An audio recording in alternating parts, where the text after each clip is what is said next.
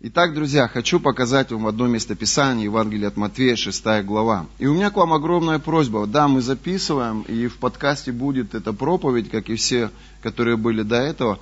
Но у меня к вам большая просьба. Ведите конспекты, записывайте основные мысли, которые Дух Святой вам говорит или особо выделяет из проповеди. Я верю, что если вы будете записывать какие-то вот такие важные, фундаментальные мысли, которые Бог открывает вам – вы сможете их, вам легче будет их запомнить и воспроизвести в своей жизни. Я верю, что Слово Божие, оно нуждается в том, чтобы мы его воспроизводили. Я верю, что Бог, Он ожидает от нас больше, чем просто слушать Его. Я верю, что Бог, Он ждет, что мы будем это осуществлять, воплощать в жизнь. Аминь. Я думаю, вы были бы огорчены, если бы, когда вы воспитываете своих детей, вы бы сказали что-то своему ребенку сделать, а он после этого просто про, проигнорировал то, что вы ему сказали. Я верю, что вы радуетесь тогда, когда ваши дети ваше слово не просто слушают, но и исполняют его. Аминь. Поэтому э, я не просто здесь говорящая голова, как помните, Анатолий сказал. Я верю, что я тот родитель, или тот помазанник, или тот э, пастух, который говорит овцам, и они слушают голос своего пастора. И они стараются воплощать это в жизнь. Я искренне рад тому, что я послушал голос своей жены. Однажды утром она проснулась, и она сказала, Дань, Бог мне сказал буквально под утро, чтобы мы активизировали духовные дары. И, и я благодарен многим из вас. После того, как я сделал объявление, что мы начинаем пророческую школу, большая часть из вас, они сидели на этом семинаре. Это вот те самые дети, которые слушают голос своего, скажем так, духовного отца или своего пастора и идут на те пажити, куда пастор их ведет. И сегодня я слышал, как многие из вас, они видят эти духовные картины. Они слышат эти, эти, эти звуки, эти голоса. Я вижу, как Бог активизирует дары в людях, и они начинают двигаться в пророческом облаке. Это здорово, да, Олесь? Это же интереснее намного, чем это было до того, как это пришло в наше служение. Я верю, что в этом нужно развиваться, в этом нужно практиковаться. И вот одна из картин, которую я увидел сейчас во время поклонения. Можете себе представить, знаете, так, такой огромный, огромный луг или поле с такой, знаете, небольшой зеленой травой, на котором должен был стоять израильский стан. Книга «Исход». Помните, когда они совершили свой исход из Египта, и они шли станом, и были места, где они стояли, и они просто ставили свои шатры, и Библия говорит, что Бог шел впереди них ночью в виде огненного столба, а днем в виде столба облачного. И это образ Божьего присутствия. Мы не можем жить без Божьего присутствия. Я делился с вами, как Анечка пережила Божье помазание. Мы покупали у нее этот абонемент Мастер Джим. Я, у меня был день рождения, мне подарили лидеры денежку, и Вика нашла этот абонемент, и я приехал на эту встречу, и и Аня не хотела скидывать цену. И, и, и я подумал, ну для меня это невыгодно брать этот абонемент. Но я не мог уехать. И я говорю, Господи, ну что ты хочешь? И Бог мне говорит, просто засвидетельствуй ей обо мне. И я подумал, Боже, ну это будет выглядеть как-то неловко. Я ее первый раз вижу. И как я ей буду говорить о тебе? Но я переборол этот страх, я переборол это смущение. И я начал говорить с ней о Боге, и ее сердце открылось. И я предложил, я говорю, можно я за вас помолюсь? И она говорит, вы знаете, вот, вот именно сейчас мне молитва особенно нужна. Или она сказала, вот именно сейчас мне молитва не помешает. Ну, что-то такое. И я думаю, как это будет выглядеть? Мастер Джим, здесь ходят люди, она сидит в машине, я буду за нее молиться. Я говорю, а вы не против, если я сяду к вам в машину? И она говорит, ну хорошо. Я сел к ней в машину. Слава Богу, у меня есть э, помазанная Духом Святым музыка. Я включаю, включил свой iPhone, включил последний альбом церкви Бефел, эту любимую свою песню, где там про Иисуса идет речь. И, и я начал за нее молиться, и так быстро, и так легко Дух Святой пришел. И он просто наполнил машину, и у нее побежали слезы, у меня побежали слезы. Я подумал, если бы я знал, что ты так быстро и легко придешь, я бы, я бы не против был бы даже и молиться за пределами машины за нее там. То есть мы не можем идти без Божьего присутствия. И израильский народ, они были очень внимательны к тому, стоит Бог или идет. И Библия говорит, когда, когда столб облачный днем останавливался, для них это было свидетельство того, что им нужно останавливаться. И они ставили свои палатки, они расставляли свои шатры. И какое-то время жизнь, она протекала географически вот в этом месте. Но все жили таким образом, что они понимали, что Бог всегда не будет стоять на одном и том же месте что придет сезон, придет момент, когда Бог двинется дальше. И им географически нужно будет быть послушными движению Бога, да, Саша? Коснись своей жены, скажи, будем послушны. И им нужно было встать, свернуть свои шатры, и хочется им этого или нет, но оставить свои грядки, оставить свои какие-то нажитые уже территории и двинуться дальше. Сегодня Руслан говорит, как круто выезжать из находки. Руслан, да, классно. Время от времени делать шаг в сторону. Мы не знаем, вернемся мы снова сюда или нет. Но мы должны быть готовы, мы должны быть легкими на подъем. Я так счастлив, то, что многие из вас сестры, даже на автобусе Бог благословил, и вы двинулись на эту конференцию. 27-го у нас конференция в Артеме, и мы хотим вдохнуть жизнь в служение в Артеме. И я верю, что каждый из вас сядет в свой автомобиль или в свой рейсовый автобус, и мы двинем в Артем 27-го, и высвободим там ветер, и будем вдохновлять и ободрять верующих там, чтобы они продолжали неленько молиться нашему Богу и верить Богу Израиля. Аминь. Поверни своему соседу, скажи, я легка на подъем. Повернись к мужику, который рядом, и скажи, запрягай сани, заправляй баки. Аминь. Кто-то говорит, я не распрягал, постоянно запряжен. Аминь. Мы не знаем, да, Максим, откуда ветер дунет. И может быть прямо сейчас прыгнем в свои сани и рванем куда-то в другое место. Мы живем именно так. Мы очень легкие в этом отношении. Послушайте, и, и, и во время поклонения я как будто бы увидел вот эту поляну, где мы какое-то время жили, и она пустая, нету никого. Я один. Мы поклоняемся, идет поклонение, и я стою, просто образ такой, я стою там, где уже нету никого, и нету моего Бога. И, я в этом поклонении, я говорю, Дух Святой, приди, Господь, приди, я так нуждаюсь в Тебе. Я не могу двинуться без Твоего присутствия. Я не могу жить без Твоего помазания. Финансы, успех, благополучие, здоровье, если все блага, которые есть в этом мире, они будут в моей жизни, но не будет моего присутствия, я не знаю, как ты. Я не знаю, ради чего ты приходишь в церковь. Я не знаю, что является твоим мотивом, почему ты сегодня здесь. Большая часть людей, они приходят по причине своей нужды. Но я прихожу сюда по причине Его. Я уже на том духовном уровне своей зрелости, что я прихожу сюда не из-за того, чтобы Он открыл небеса и пришли финансы. Я прихожу сюда не из-за того, чтобы Он открыл небеса и пришло исцеление. Я прихожу сюда не для того, чтобы Он открыл небеса, и Бог благословил мою жену или мою семью. Я прихожу сюда из-за Него. Я нуждаюсь больше всего в Его присутствии. Том, что мы пережили с тобой тогда в машине. В том, что что мы переживаем с вами периодически, когда облако Его славы, оно приходит, и ты чувствуешь это помазание, ты слышишь Его голос, и ты уже просто не можешь без Него. Аминь.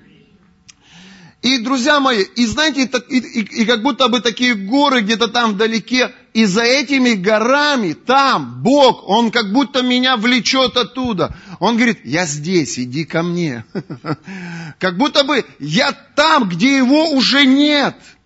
Послушайте, в духовном мире есть такие картины или есть такая реалия, что ты уже не чувствуешь Его присутствия, ты уже не слышишь Его голос – ты уже не переживаешь Его благословения. Такое ощущение, как будто бы в твоей жизни засуха, пустыня, тишина. Но это не потому, дорогие мои, что ты что-то неправильно делаешь. А это, это не потому, что ты согрешаешь или совершаешь какие-то ошибки. Это лишь только потому, что Бог двинулся. Это лишь только потому, что Бог перешел на другое место. И там, оттуда, Он мне говорит, я здесь иди ко мне. И он влечет меня туда. Когда я смотрю туда, я понимаю, что мне нужно преодолеть огромное расстояние и большие высокие горы, чтобы оказаться снова в месте Его славы, чтобы оказаться снова в эпицентре Его действий, в эпицентре Его присутствия. Аминь. И эта картина, она не для лентяев. Эта картина, она для духовно активных людей. Вот почему Бог говорит, бодрствуйте. Вот почему Бог говорит, постоянно пребывайте в молитве. Постоянно держите себя в тонусе. Сегодня в спортзале мы можем быть свидетелями тому, как много внимания и времени люди, которые занимаются физикой, они уделяют внимание своему телу. Женщины, они, они постоянно каждое утро бегут на весы, чтобы проверить, поправилась она или нет. И если она похудела, она в таком восторге. У-ху! Она в такой радости. И постоянно мужики, они качают мышцы и жрут протеин для того, чтобы увидеть результаты нарощенных своих мышц. То есть это люди, посвящения, это люди тренировки, это люди усилия, это люди движения. Скажи, движение. Я чувствую, что Бог, Он переводит нас с тобой на новый адрес. Я не имею в виду географически, хотя кто его знает. Может быть, Он и ведет тебя географически. Тебя в Канаду, тебя в Китай. а тебя на новый адрес проживания. Кто его знает?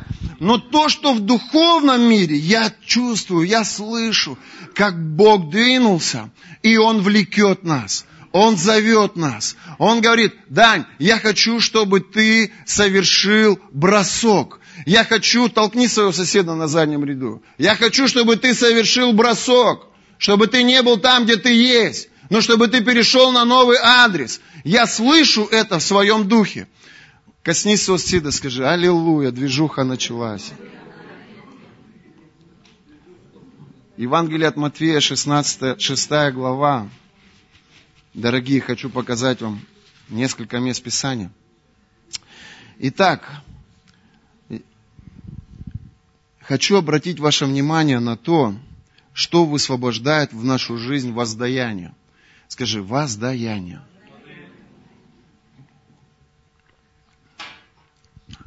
Как вы думаете, Бог всех любит? А грешников любит? Насильников любит? Алкоголиков, тунеядцев, лоботрясов? Всех любит. Скажи, Бог любит всех. И улыбнись чуть-чуть, чтобы мне легче было проповедовать. Бог любит всех. Ну вот, а что я хочу вам показать? Дим, Бог любит всех, безусловно. Это образ любящего отца, который не может игнорировать своими детьми, послушные они или нет.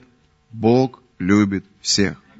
Я не думаю, что кто-то из вас откажется от своих детей, если они своим поведением будут огорчать вас. Мы от них не отказываемся. Почему? Да потому что они часть нас. Потому что они – это мы. Мы – это они. И мы не можем сами от себя отказаться. Но вот благоволение Божье – это нечто иное. Бог кому-то благоволит больше, а кому-то благоволит меньше. И Божье особое благоволение, оно так же, как и мы в отношениях со своими детьми, по отношению к послушным детям. Я бы хотел, чтобы Божье благоволение на мне было без меры. Я бы хотел быть любимчиком Бога. Это такая привилегия. Я смотрю на своего сына. Я просто, знаете, я влюблен в него. Почему влюблен? Знаете, такое ощущение, как будто бы он с детства несет в себе те ценности, которые мы вырабатывали в своей христианской жизни с таким трудом и с таким усилием, меняя свое мышление, меняя свой характер, а он как будто бы уже родился таким. Он как будто бы внутри автоматически несет эти ценности. Сегодня я ему говорю, сын, я говорю, а, я выхожу из спальни, и он говорит, пап, я не смог включить YouTube – и поэтому навряд ли ты сможешь включить прославление. Ну, обычно мы начинаем свой день с прославления. И, и я подумал, думаю, Матвей такой мудрый. То есть он знает, что сейчас папа выйдет и включит прославление. И я, я ему говорю, Матюша, я говорю, давай, может быть, сегодня почитаешь? Он говорит, да не, можно я лучше в солдатики поиграю? Я говорю, слушай, ну в солдатики ты играл позавчера. Вчера мы весь день провели в машине. Мы ездили на игру во Владивосток. Они играли с, с Владивостоком. Кстати, заняли в турнире второе место. Получили диплом. Для мальчишек это такой, знаете, прорыв. И, а сегодня я говорю, иди почитай. И он, ну ладно.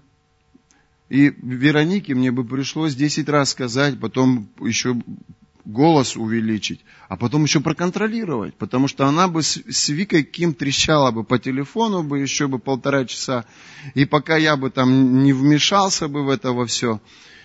И в итоге я просто подумал, я, я, я его расцеловать готов за его послушание, за его смирение.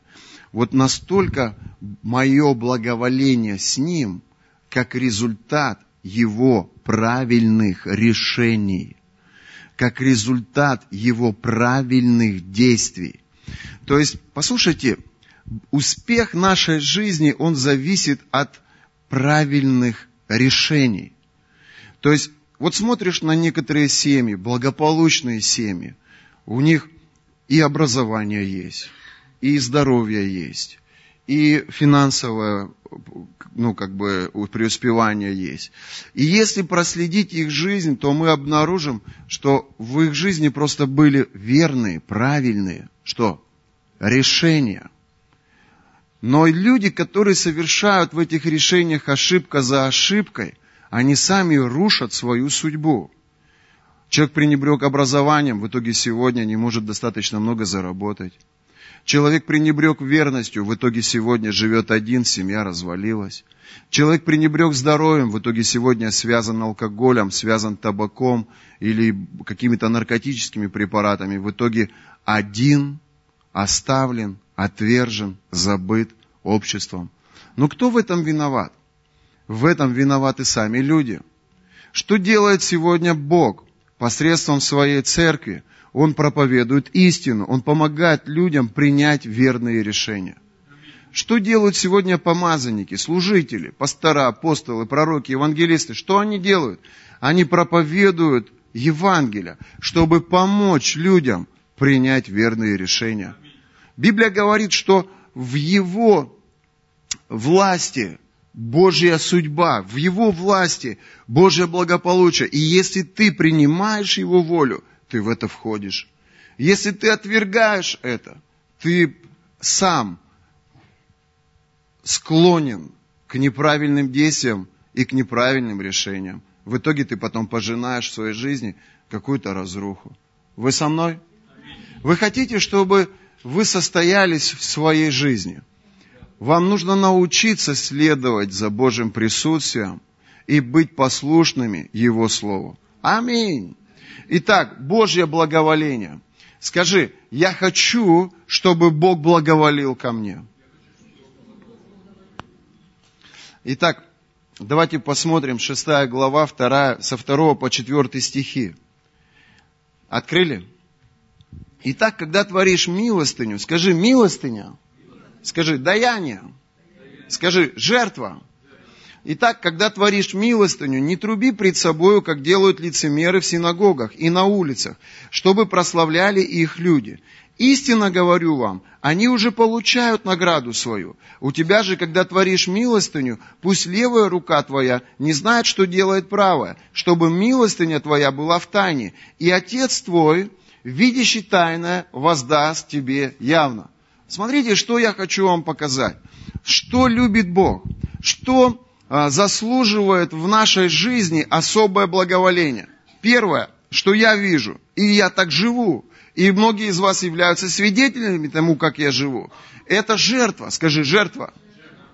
То есть, он говорит, если ты будешь жертвовать, то ты обязательно пожнешь что? Воздаяние.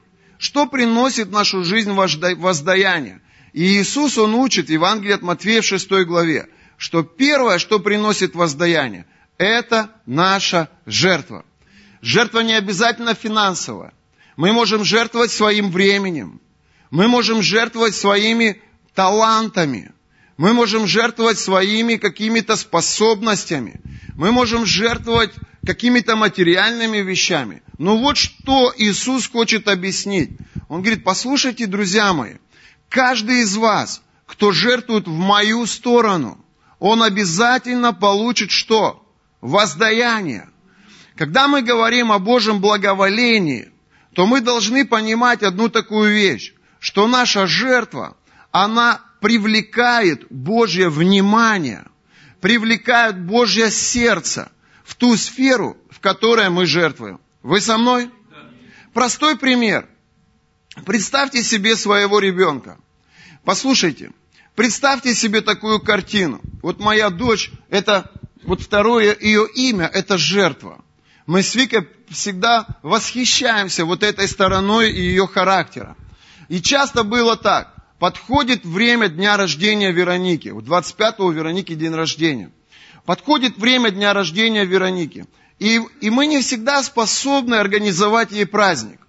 Порой нету денег даже на то, чтобы купить новое платьишко. Особенно это были вот эти первые пять лет нашей миссии. И когда подходило время ее дня рождения, я помню один раз, мы, а, бабушка с дедушкой хотели приехать к нам сюда, чтобы побыть немножко с нами. И мы пытались отложить деньги им на билеты. И у нас чуть-чуть было уже отложено, чтобы а, купить им билеты.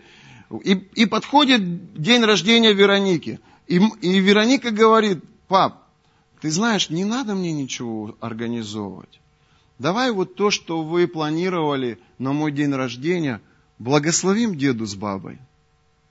И вот такие вещи, они настолько трогают мое сердце. Я как отец, вот Инга недавно, у них выпускной сейчас будет в, в, в садике. И Инга говорит, как бы я хотела купить новое платьишко э, дочери.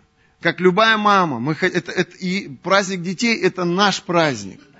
Вот. Но есть определенные трудности, и она стоит в вере, чтобы купить это платьишко. Ну, слава Богу, купили платьишко, да? Потрясающее платьишко. И, и послушайте, как это трогает сердце родителя, когда ты видишь такое отношение ребенка к ситуации общей в семье, где она в ущерб себе отказывается от своего в пользу кого? В пользу бабушки с дедушкой в пользу родителей. Что происходит в этот момент в сердце родителей?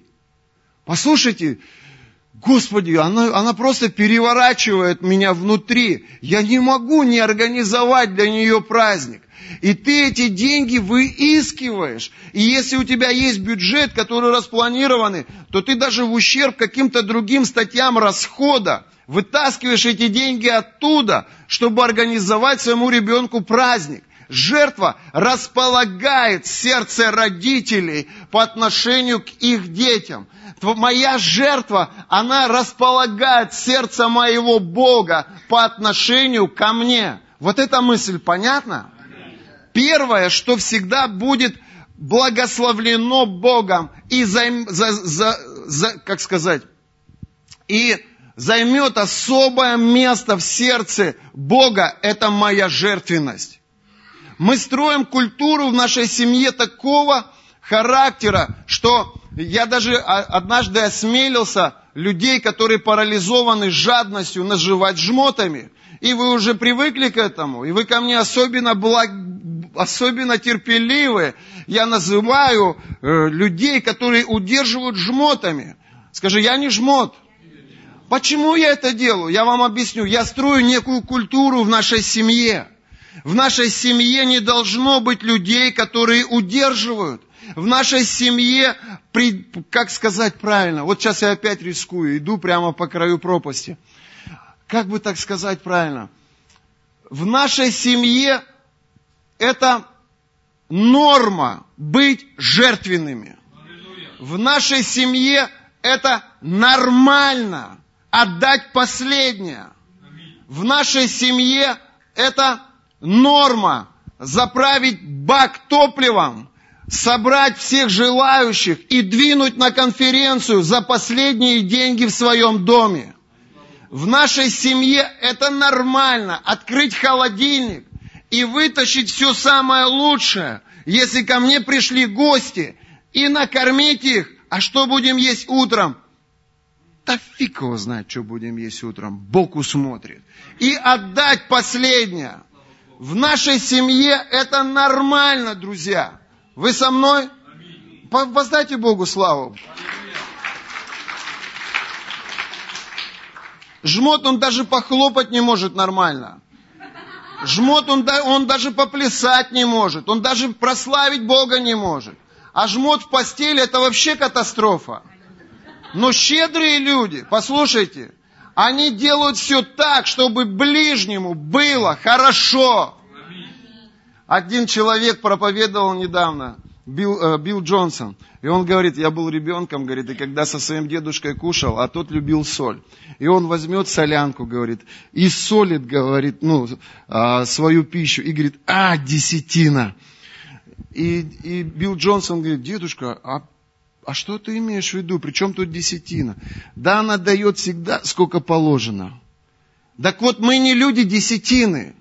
Мы намного пошли дальше. Вы со мной? Но жмот, он даже и десятину не может дать. Жмот, он, он, он удерживает, он боится, он завидует, он злится, он раздражается.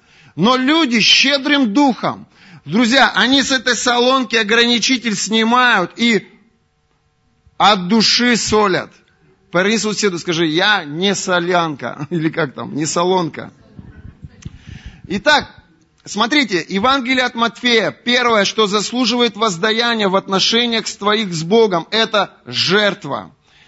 Отметьте у себя, это шестая глава со второго по четвертый стих. Второе, друзья мои, это молитва. Скажи, молитва.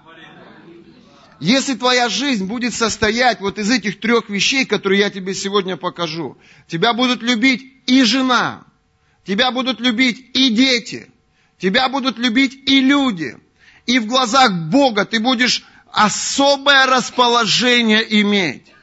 И вы сегодня со мной, я надеюсь, с этим согласитесь. Это не я говорю, это говорит Бог. Евангелие от Матфея, 6 глава, с 5 по 6 стих. И когда молишься, подчеркните это для себя. Второе, молитва. Не будь как лицемеры, которые любят в синагогах и на, уль, и на углах улиц, останавливаясь молиться, чтобы показать пред людьми, истинно говорю вам, что они уже получают награду свою. Ты же, когда молишься, войди в комнату твою и, затворив дверь твою, помолись Отцу твоему, который в тайне. И Отец твой, видящий тайно воздаст. И вот опять это слово, воздаяние. Что приходит как воздаяние на молитву? Ответы. Божье расположение. Божье благоволение. Божье участие. Божье содействие. Первое – это жертва. Второе – это молитва. Я встречаю людей, которые не, не являются молитвенниками. Мне сегодня понравилось, как Танюшка растет духовно. Она говорит, я в этот раз первый раз молилась целый час. Я что-то там ему говорила. До этого никогда этого не было. Это твоя зрелость, дорогая. Ты просто выходишь на другой уровень. А сколько людей, которые молятся 10 минут, приходит утром на молитвенное, и через 10 минут уже все. Он уже не знает, куда себя девать. Он уже не знает, что делать. Послушайте, я вам всем говорю, бегите утром в офис молиться. Раз, раз, раз, как сказать-то? Расширь себя. Сделай себя больше. Выходи на другой уровень молитвы. Итак, что заслуживает особое расположение в глазах Бога? Молитва. Человек молитвы – это человек, который постоянно пребывает в этом состоянии молитвенном. Для него молитва – это ценность. Для него молитва – это, это, это неотъемлемая часть его жизни. Аминь. Берите молитвенные марафоны. Лариса сегодня э, с нашей бабулечкой во Владивостоке, но я так благодарен ей. Она услышала от Духа Святого, что нам на День города нужно взять молитвенный марафон. Кто участвовал в этой молитве? Вот это люди, которые заслуживают особого расположения. Они заслуживают особого расположения в глазах пастора. Они заслуживают особого расположения в глазах Бога. Они заслуживают уважения. Они заслуживают почтения в глазах христианского мира. Почему? Потому что молитва это не что-то религиозное. Молитва это дыхание Бога через тебя. Молитва это голос Бога через тебя. Молитва это пророческие картины через тебя. Слушайте, вы любите искусственные цветы? Анжела, иди ко мне скорее. Она живая. Она может сейчас спеть, станцевать, она может тебя обнять, она может улыбнуться, она несет жизнь. Это цветок, это часть ее украшения, это здорово. Но это искусственный цветок. Он может быть приятным, и он может как-то дополнять ее э, внешний вид. Но если бы здесь была живая роза, она бы издавала бы запах, она издавала бы жизнь. Послушайте, люди без молитвы – это искусственные цветы. И если здесь будут сидеть искусственные цветы, то кроме вот этой внешности, больше они ничего собой представлять не будут. Можете себе представить искусственный цветок за кафедрой?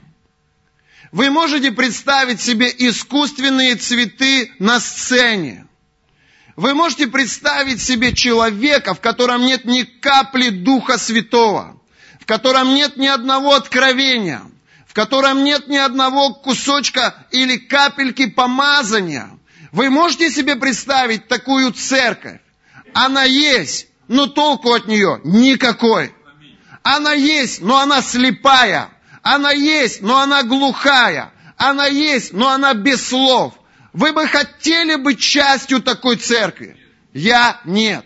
Поэтому молитва – это то, что приносит жизнь. Молитва – это то, что приносит веру. Молитва – это то, что приносит Божье дыхание. И сегодня, когда Оля взяла микрофон, я в буквальном смысле того слова, я почувствовал, как дыхание Бога стало через нее высвобождаться. Аминь. Почему? Потому что все это время она живет таким образом, что ее отношения с Иисусом не прерываются, где бы она ни находилась, чем бы она ни занималась. Как бы она себя, где бы она там ни была, у нее постоянно есть взаимоотношения с Иисусом. И когда ты берешь человека, который живет жизнью молитвы, и размещаешь его где-то как украшение, как часть интерьера, что происходит, когда люди смотрят и слушают ее? Они соприкасаются с живым присутствием Бога. Скажи, молитва – это жизнь. Скажи, я не искусственный цветок. Амен. Спасибо тебе большое. Ты тоже у нас не искусственный цветок. Итак, что второе, Таечка, является причиной, почему Божье расположение приходит к нам по-особенному? Молитва. Запишите это для себя. Третье. Пост. Скажи, аллилуйя, наконец-то, наконец-то. Скажи, пост. Давайте посмотрим, в этой же главе Иисус учит, продолжая говорить к нам, это 16, 16 стих. Евангелие от Иоанна, 6 глава, 16 стих. Также, когда поститесь, не будьте унылы, как лицемеры, ибо они принимают на себя мрачные лица, чтобы показать людям постящимися. Истинно говорю вам, что они уже получают награду свою. Смотрите, речь идет о награде. Благоволение – это награда. Благоволение это, это, это сокровище. Благоволение это доброе даяние Бога по отношению к нам. Ты хочешь иметь благоволение? Послушайте, первое, Бог говорит о жертве. Он говорит, он говорит, избавься от своих страхов научись доверять мне вот в той и в другой сфере своей жизни, чтобы то, что ты даешь, высвобождало Божье благоволение на твою судьбу. Аминь. Второе, он говорит, научись быть в молитве постоянно. Научись быть в молитве постоянно. Я, я благодарю Бога за то, что Он там, и Он влекет меня отсюда перейти туда к Нему. И я понимаю, что для того, чтобы совершить этот переход, я должен что-то принести в жертву. Но давайте согласимся с тем, что для того, чтобы оставить насиженное место, для этого нужно быть готовым этим местом пожертвовать. Вы готовы пожертвовать находкой? И переехать все по повелению Бога в те места, где Он вас ждет. И для кого-то это будет жертва. Я не делаю, ну, буквально призыв к тебе. Я образно говорю. Скажи, образно. Второе, что я понимаю для себя, что это должен быть переход. Что такое переход? Это молитва прежде всего. Это молитва прежде всего. Если мы увидели кто-то увидел, как Бог открывает шлюзы неба. Это значит молитва за излитие Духа Святого. Кто-то увидел себя на новых рабочих местах. Это значит молитва за новую работу. Кто-то видит себя совершенно исцеленным. Это значит молитва за твое исцеление. Что такое молитва? Это провозглашение Его Слова. Провозглашаем, провозглашаем, провозглашаем, провозглашаем, пока не придем туда провозглашаем, провозглашаем, провозглашаем, пока не придем туда. Молитва – это духовный переход на новое место. Молитва – это когда ты начинаешь двигаться, как, как Бог, вы были свидетелями, как я молился за Бог. Помните, как долго я мучился этими болезнями? Лиля, мы с тобой стояли в вере. Помнишь, как я мучился, пока не полетел в Москву? Что я делал? Я брал эти обетования в Библии, которые говорят мне об моем божественном исцелении. И я молился, молился, провозглашал, провозглашал, провозглашал, провозглашал. Сегодня я ловлю себя на том, что я забыл про эти боли. Их нет. Ранами его я исцелен. Но если посмотреть назад, этот переход, он был долгим и затруднительным. И этот переход, это молитва. Скажи, молитва. Молитва. Молитва. Все духовные лентяи сказали, молитва, молитва, молитва. Кого-то из вас действительно нужно просто вытолкнуть из вашего засиженного места и сказать, молитва, молитва, молитва буквальном смысле того слова, чья-то жена должна вытолкнуть своего мужа с дивана. Чей-то муж должен привлечь свою жену к духовным действиям. Дорогая, молитва, Аминь. молитва, выключай Санту-Барбару. Молитва, молитва. Аминь. Спасибо вам большое. Смиренный брат. Воздайте Богу славу. Для кого-то может быть... Да, пост. Аллилуйя. Итак, Иисус говорит пост. Э, он, он говорит о воздаянии. Смотрите, воздаяние приходит на жертву, воздаяние приходит на молитву, и воздаяние приходит на пост. Послушайте, когда мы вошли с вами в этот молитвенный марафон, я начинал этот молитвенный марафон с 12 до часу, я молился, и а, мои уже спали, а я стоял в зале, смотрел на город и молился. И буквально перед этим я проснулся, и буквально под утро я услышал голос Божий. И это часто обычно происходит вот так, где-то с пяти и до семи, вот в это время я сплю, и Бог говорит. И, и я четко понимаю, что это говорит Бог. У кого такие вот моменты есть? Под утро. Вот интересно. И, и Бог мне говорит, через твое провозглашение я буду строить это. Просто мысль. Вот через твое провозглашение я буду строить это. И я просыпаюсь, и я, и я начинаю думать через твое провозглашение. И я понимаю, как работает вера. Я понимаю, как работают эти законы в духовном мире. Они работают как? Через то, что ты провозглашаешь. Послушайте, вера, она работает через провозглашение. И у нас нет времени, но я думаю, что вы дома посмотрите это место Писания, запишите его для себя. Это первая книга Царств, 17 глава, с 32 по 37 стих и 40 стих. И здесь речь идет о Давиде. Это мальчик, который отцом был отправлен к своим братьям, чтобы принести им а, покушать там что-то что из дома отчего. И когда он приходит туда, он вдруг увидел, а, это был вызов филистимлян по отношению к Израилю. И там вышел Голиаф. Помните эту историю про Голиафа? И Библия говорит, что он физически, он был намного сильнее, и морально он был намного э, сильнее и выше людей, которые представляли собой Израиль. И он вышел, и он говорит, вы, и он, Библия говорит, оскорблял народ израильский, унижал народ израильский. И он бросал им вызов, кто из вас мог бы сразиться со мной? Давайте так, если кто-то из вас победит меня, то тем самым война будет выиграна, битва будет выиграна. То есть, если, если кто-то из вас победит меня, то мы сдаемся. Послушайте, сколько раз в жизни вы получали вызов? Судьба просто бросала вам вызов. Новое рабочее место, где нужно повысить уровень своей квалификации и уровень своего интеллекта. Вызов. Город, страна, лидерство, вызов.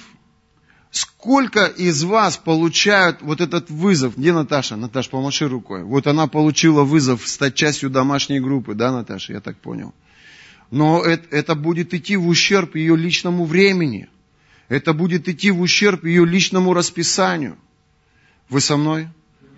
Ольга, вот смотрю на тебя, сколько ты на моих глазах получала раз эти вызовы. То есть сколько раз этот Голиаф, он вставал перед тобой и своими угрозами, и своими страхами, он пытался тебя оставить там, где ты есть.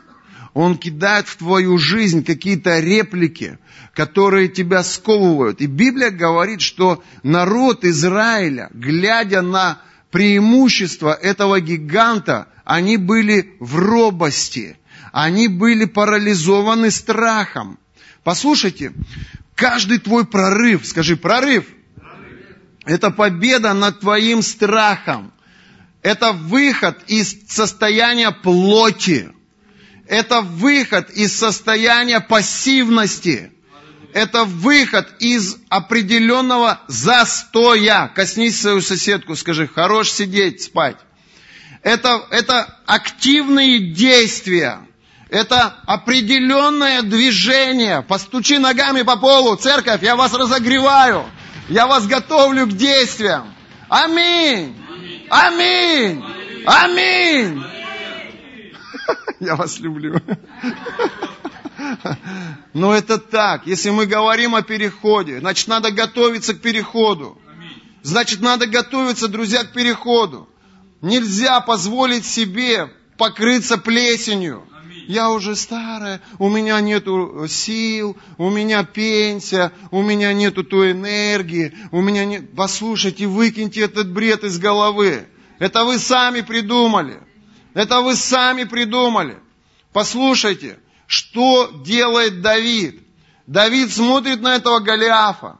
Тань, и он был возмущен тем, что Голиаф позволял себе. Он говорит, как он может поносить воинство Господне?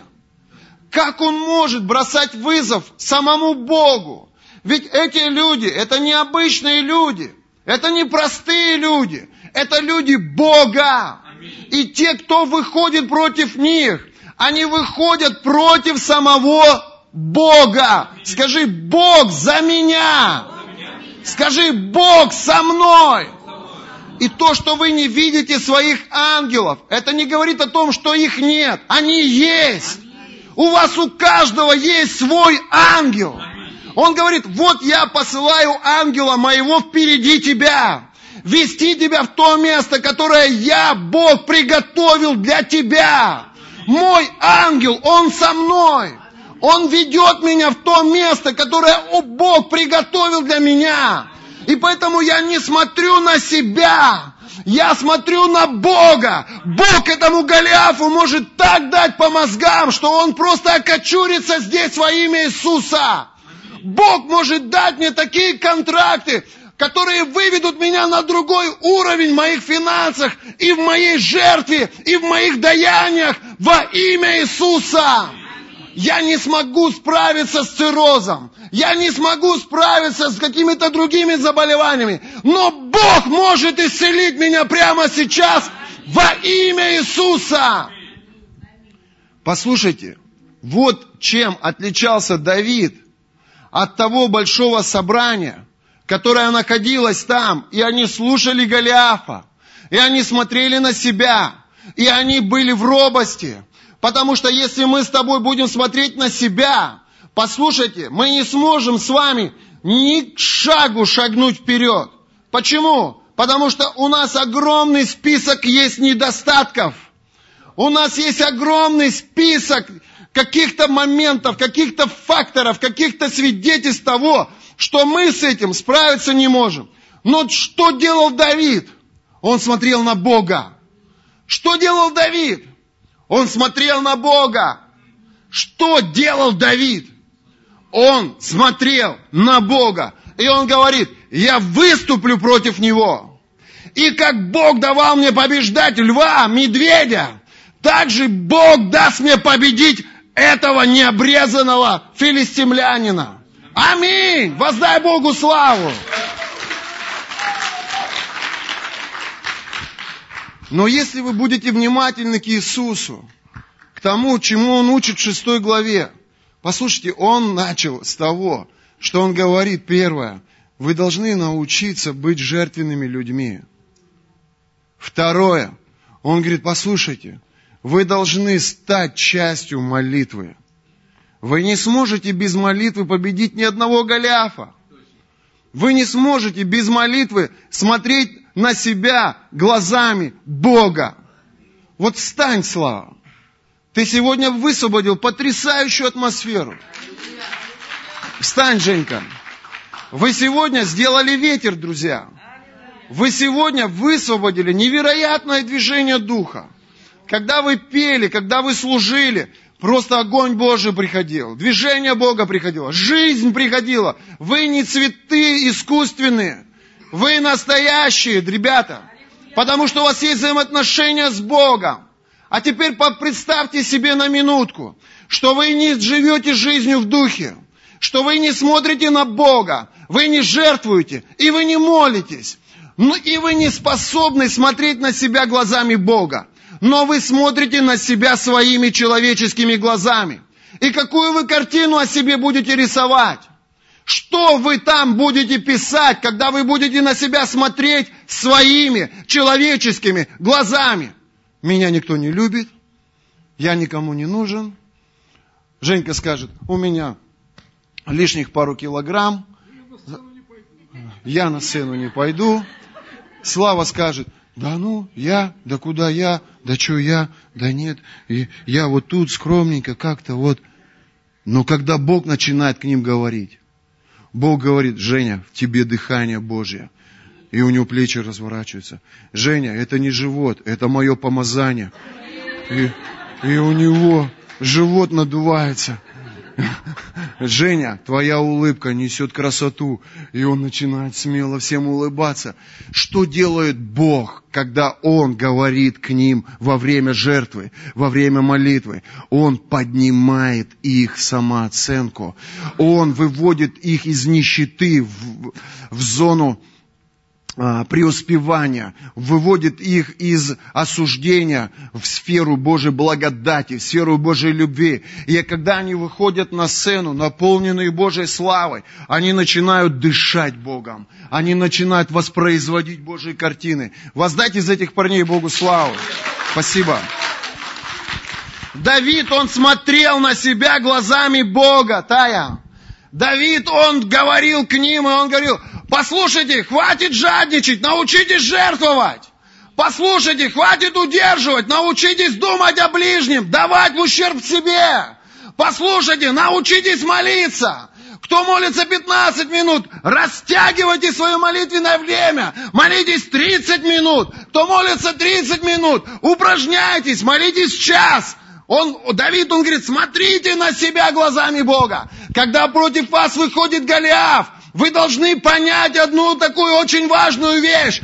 Посмотрите назад. Это воинство небесное. Они стоят за вами. Библия говорит об этом, что я иду с именем Господа.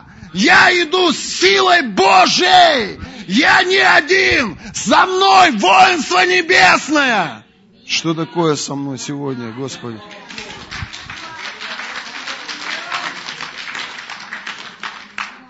И взял посох свой в руку свою, и выбрал себе пять гладких камней из ручья, и положил их в пастушечью сумку, которая была с ним, и с сумкой, и с прощой в руке своей, выступил против филистимлянина. Эти пять камней – это образ Божьих откровений. Скажи, эти пять камней – это образ Божьих откровений. Послушай, у Давида не было Калашникова – он не выехал на Катюши. Он, он, он, за ним не было ракет. За ним не было воинства. Он вышел, и у него было пять камней. Он, он не представлял собой даже воина. Он представлял собой пастушка, но у которого была вера в Бога, у которого была сила в духе, у которого была твердость в характере, и который побеждал свою жадность. Как? Если даже я здесь лягу в этом сражении с филистимлянином, я не жалею своей жизни для Бога.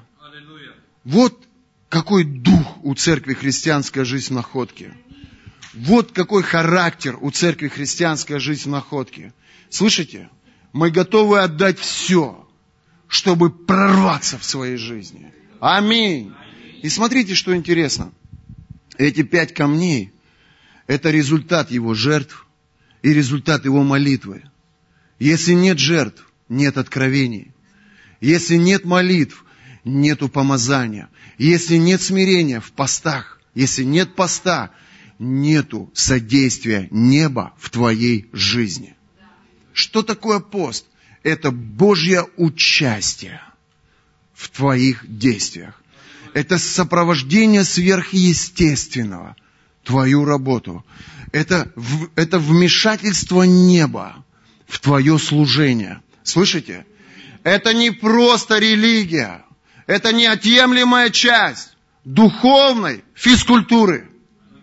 Это не просто, знаете, какие-то а, аксессуары, которые украшают жизнь церкви. Нет. Послушайте, это вход в силу. Это вход в сверхъестественное. Скажи, пост! Иисус говорит, если будешь поститься, воздаяние придет. Если будешь жертвовать, воздаяние придет. Если будешь молиться, воздаяние придет. Я люблю тебя, я люблю всех, я люблю тех, кто идет за мной, и тех, кто против меня. Я люблю всех, я люблю всех. Но благоволение мое, оно к послушным мне. Благоволение мое, оно к людям, которые практикуют эти три основополагающих, важных компонента в наших с ними отношениях. Первое, скажите, это жертва. Скажи, раз, два, три. Жертва. Второе, это молитва. И третье, это пост. Аминь. Идем дальше. Последнее покажу вам. Книга Даниила, 10 глава. Быстренько смотрим. Книга Даниила, 10 глава. Денис, давай два места посмотрим. Это 3 и 11 стихи. Книга пророка Даниила, 10 глава. Книга пророка Даниила, 10 глава, 3 и 11 стихи. Когда мы постились, ой, когда мы молились с вами вот в этом молитвенном марафоне, я молился в зале, смотрел на город – и Бог начал со мной говорить. Он говорит, я говорил с тобой под утро, что твое провозглашение, оно будет строить. Я, я четко помню это, прямо это настолько, настолько а, в памяти у меня, в моем переживании, это настолько а, глубоко. Это Бог не так часто говорит слышанным голосом. Обычно это или, или через Писание – или какое-то как на уровне мыслей. А слово рема, когда ты слышишь Бога, вот как вот Инга, скажи, пастор, ты огонь. Я ее слышу. И Бог также может говорить. Я прямо слышал это под утро, сквозь как бы сон, я это услышал. Я стоял, я смотрел на город, и я понял, что мне нужно провозглашать что мне надо просто в мой город провозглашать. И, и все, что ребята делали сегодня, они, они провозглашали те картины пророческие. И вот в этом и заключается строительство.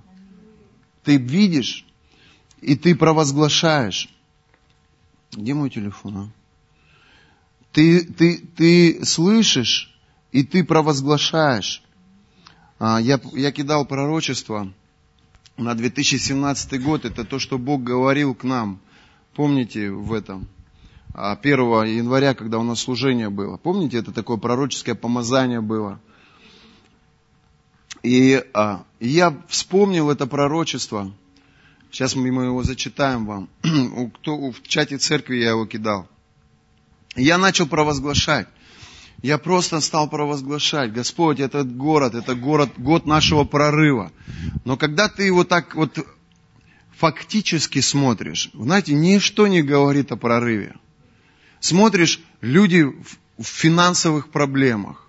Смотришь, те, у кого работа была, в этом году ее нету. Смотришь, э, у кого там более-менее как-то там что-то там было, Тут он последнее начинает терять. В отношениях напряг и так далее и тому подобное. То есть вот фактически, фактически нету того, о чем Бог говорил с нами 1 января. Послушайте, ну вот этот Голиаф, вот он стоит, и он кидает эти угрозы, и он кидает это оскорбление. И большая часть людей, они духом упали. Кто-то уже раз, убежал с этого поля сражения. Посмотрел на этого Голиафа и сказал, у, тут ловить нечего, пойду-ка я в другую церковь. Или еще что-то. То есть вот ты смотришь на эту картину, и как ты будешь действовать? Что ты будешь делать? Я возьму эти пять камней – это откровения, которые Бог нам давал. Это картины, которые Бог нам показывал. И я положу их в прощу. И я верю, что ангелы Божии, они здесь. И я верю, что воинство небесное, оно за мной. И я смотрю этому Голиафу в глаза. Я говорю, ты обезьяна.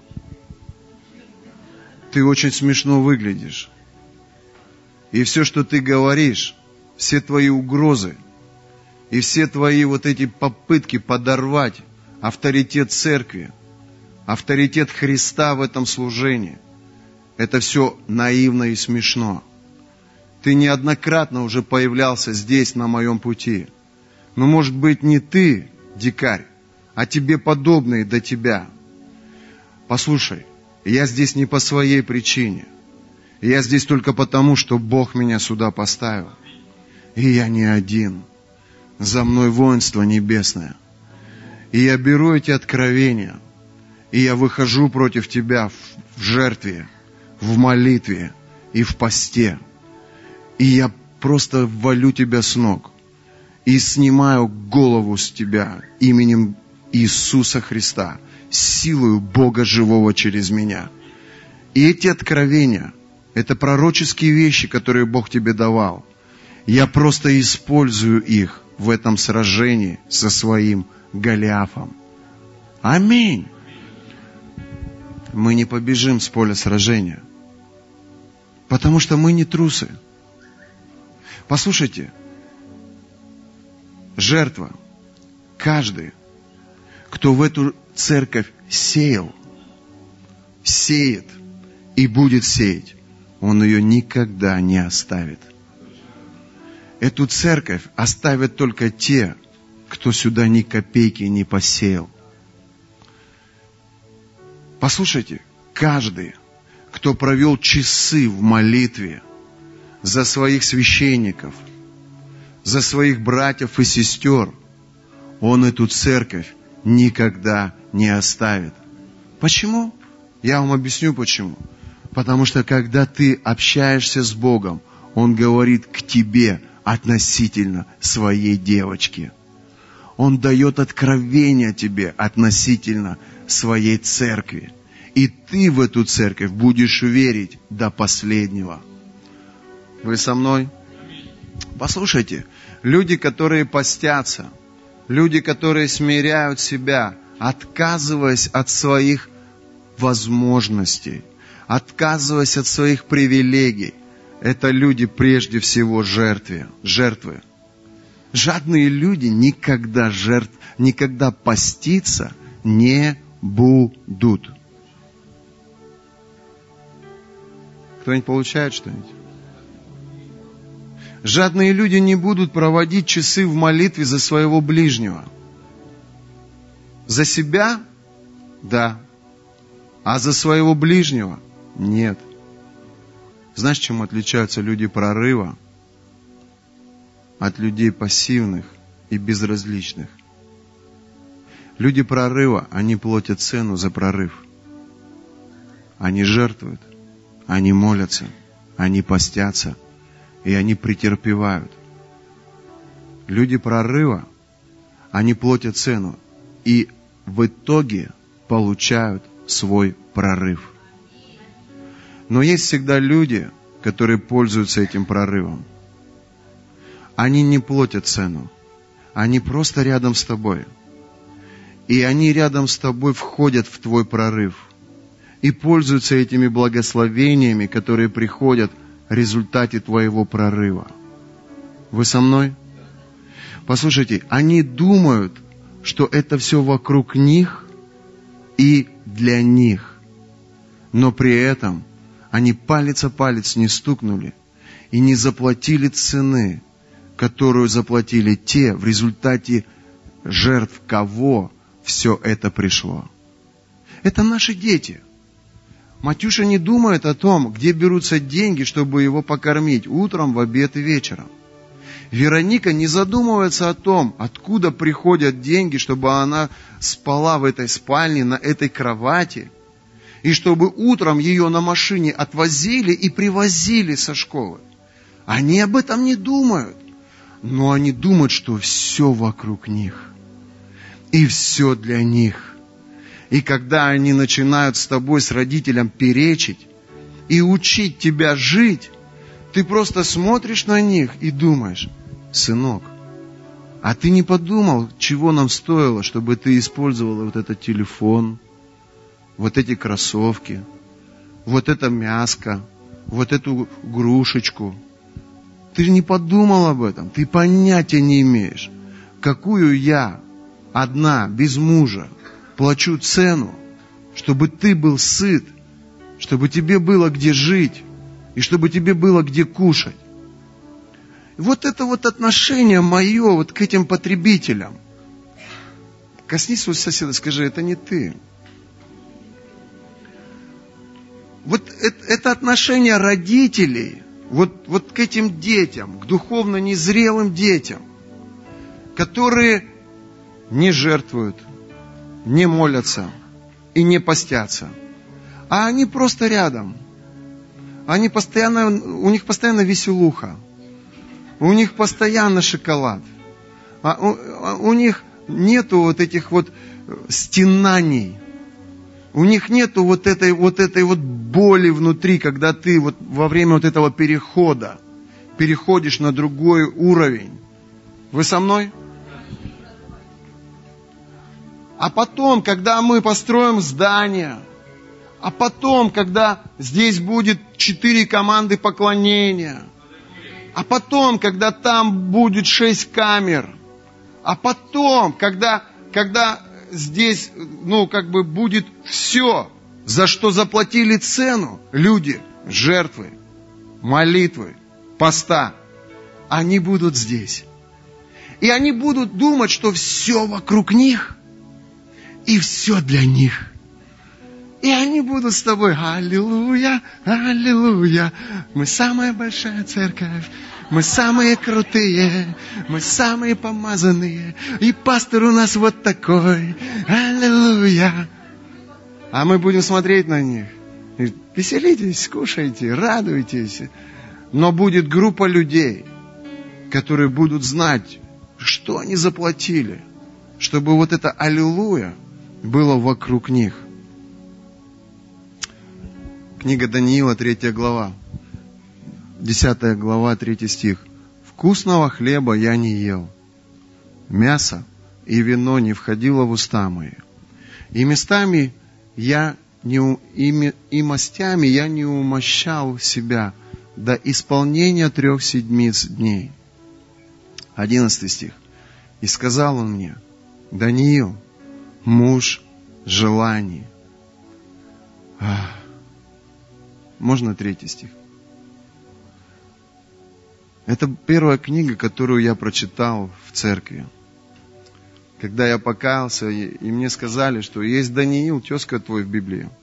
Я нашел его, и я прочитал эту книгу. И первое мое, мое желание, которое пришло в Боге, я сказал, я хочу пророчествовать, как Даниил видеть сны, слышать Твой голос. Я хочу быть подобным этому мужу Божьему. И сегодня отчасти я учусь этому. И я желаю пророчествовать, я желаю видеть духовные картины. Даниил, муж желаний. Даниил, я сделал тебя своим желанием – я, ты воплощение моей мечты. Ты мною всегда желанный. У меня к тебе особая благодать, особое благоволение, особое расположение. Димка, если это мечта твоего сердца, чтобы Бог говорил о тебе – я особо благоволю к Тебе. Я особо а, мечтаю о Тебе. Послушайте, третий стих – это ключ к пониманию того, почему Божье отношение после этого поста стало особенным к Даниилу. Чтобы ты понимал, что такое пост. Послушайте, жертва и молитва это составляющие этого сердца, готового поститься за ближнего своего. Послушайте, Даниил не был в разрушенном Иерусалиме. Где он был? Он был у он был премьер-министром при правляющем монархе того времени на полном обеспечении царя. У него не было проблем с финансами. У него не было проблем в служении. Он занимал вторую позицию в государстве. У него тем более не было проблем с едой. У него не было проблем вот на этом человеческом уровне, за что сегодня большая часть людей в церкви жертвуют, молятся и постятся. У него не было нужды на этом уровне. Он бы мог наслаждаться жизнью, своим положением в обществе, своим материальным состоянием, своим здоровьем, своими возможностями. И как большая часть христиан плотских говорят, слушайте, да у меня вообще проблем нет. Чем мне в церковь-то ходить? И они в церковь ходят, пока проблемы есть. Но как только проблемы разрешились, и смотришь, их и в церкви нет. Вот он, Даниил, у которого проблемы на, вот на человеческом уровне давно были разрешены. Смотри, что такое пост. Но он принимает желание Бога. А какое желание в сердце Бога? Чтобы Иерусалим был восстановлен – чтобы храм был построен, чтобы люди вновь обрели веру в Бога, чтобы люди отвернулись от языческих богов и вернулись снова к истинному Богу, чтобы люди возобновили свои взаимоотношения с Богом. Вот какое было желание в сердце Бога. И что делает Даниил? он отказывается от своих... Данечка, все, я заканчиваю, малыш. Смотри, он отказывается, Даниил, от своих привилегий и от своих возможностей. Петрович, смотри на меня. Я вас теряю, вы устали, простите, я заканчиваю. Что такое пост? Это когда ты воздерживаешься от своих возможностей ради желания Бога. Это может быть еда, это может быть телевизор, это могут быть какие-то действия, которые отвлекают тебя от взаимоотношений с Богом. Вы со мной? И послушайте, вкусного хлеба я не ел, мясо и вино не входило в уста мои, мастями я не умощал себя до исполнения трех седмиц дней. Другими словами, он говорит, я отказался от своих привилегий. Я отказался от своих возможностей. Я отказался от того, что для меня доступно, ради того, чтобы смирить себя пред Богом, ради того, чтобы осуществить Божью мечту, а для того, чтобы осуществить Божье желание. И что после этого происходит? Именно после этого Бог дает ему определение. Даниил, ты муж моих желаний. Ты исполняешь мои желания в ущерб себе. Если ты это поймешь, если ты это услышишь, ты исполняешь мои желания вот осознанно, отказавшись от своих возможностей. Это следующий уровень твоей зрелости. Вань, вот ты этот звук ставишь. Ради кого? Чтобы тебя увидели и сказали, какая у нас есть звезда в церкви. Нет. У него другой мотив. Сергей Петрович, вот ты тут стоишь каждое воскресенье, расставляешь стулья, выклад, выставляешь, заставляешь. Ради кого? Чтобы все увидели, какой крутой мужик здесь у нас стоит.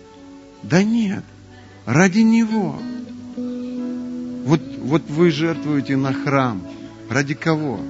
Чтобы вас увидели, и потом, когда храм построили и сказали, по списку вас назвали, вывели и дали каждому вам ключ от этого храма, чтобы в любое время дня и ночи вы могли использовать его. Скажи, ради этого тоже. Да нет, ради Бога вы это делаете. Ради Бога вы это делаете. И вот Он видит это все. И это выстраивает в его сердце к тебе путь благоволения. Благоволения. Слышите меня? Благоволения. Вот так мы выстраиваем отношения с Богом. Отношения благоволения. О, Иисус, я старался, Господь. Не вставайте. О, я старался, Иисус. Я хочу благоволить к Тебе. Я хочу быть мужем желаний Твоих. Желанной пищи я не ел и стал желанным для Бога. Есть разница между любимым Богом и между Божьим благоволением ко мне. Бог любит всех, всегда и во всякое время. Только потому, что мы Его дети. Слушаемся мы Его или не слушаемся, мы всегда любимы Богом. Но Божье благоволение – это нечто особенное расположение Бога ко мне. Его невозможно купить, но его также невозможно получить без жертвы, без молитвы и без поста. Даниил испытывал на себе вес бремени своего народа. И он решил, я отложу все, что мне любимо, желанно и что нравится мне, и буду искать лица Господнего. Иногда люди получают выгоду от прорыва других людей. Всегда есть те, кто много и постоянно жертвует, постятся, молятся, кладут свою жизнь на алтарь пред Господом и получают свой прорыв. И всегда есть те, кто рядом с этими людьми, и они также пользуются этими благословениями. Но цену за все это платили другие. Дорогой Дух Святой, я прошу Тебя, пожалуйста, прими наши жертвы, и мы берем молитвенный пост. Мы объявляем общецерковный недельный пост. Господь, мы начинаем поститься и молиться за спасение душ в городе Артеме.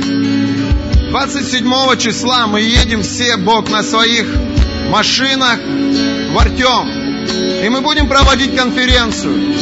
Ежегодную конференцию, название которой ты дал «Сила единства».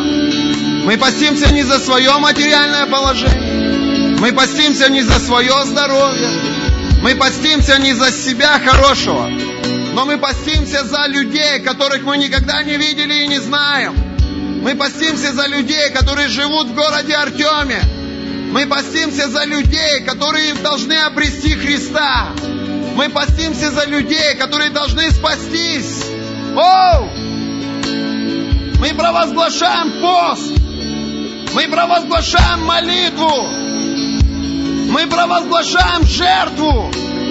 И кого, для кого-то для нас будет жертва сесть в субботу в свой автомобиль. Заправить баки бензинами. Бензином. Взять своих жен, детей. И поехать туда. И поставить там жертвенник Господу. И провести там конференцию. Мы хотим видеть движение Духа Святого. Мы хотим видеть спасенных человеческих людей, спасенные человеческие души. Оу! И я молю Тебя, оснасти, снаряди нас силой Духа Святого во имя Иисуса. Господь, я прошу Тебя, Оу! Дух Святой! Отец, во имя Иисуса, я молю Тебя за Дом Божий, за этих людей. Подними их как ответственных за дело Твое. Подними их, Господь, в этом духе жертвы, в этом духе молитвы. в этом духе поста. Господь, пост – это неотъемлемая часть церкви христианская жизнь находки. Я молю Тебя во имя Иисуса, чтобы Ты дал им силу побеждать своих Голиафов. Я молю Тебя во имя Иисуса, чтобы не мудростью и не своими способностями, но содействием Духа Святого, содействием ангелов Божьих, Голиаф пал, пал, пал, пал во имя Иисуса Христа. Оу!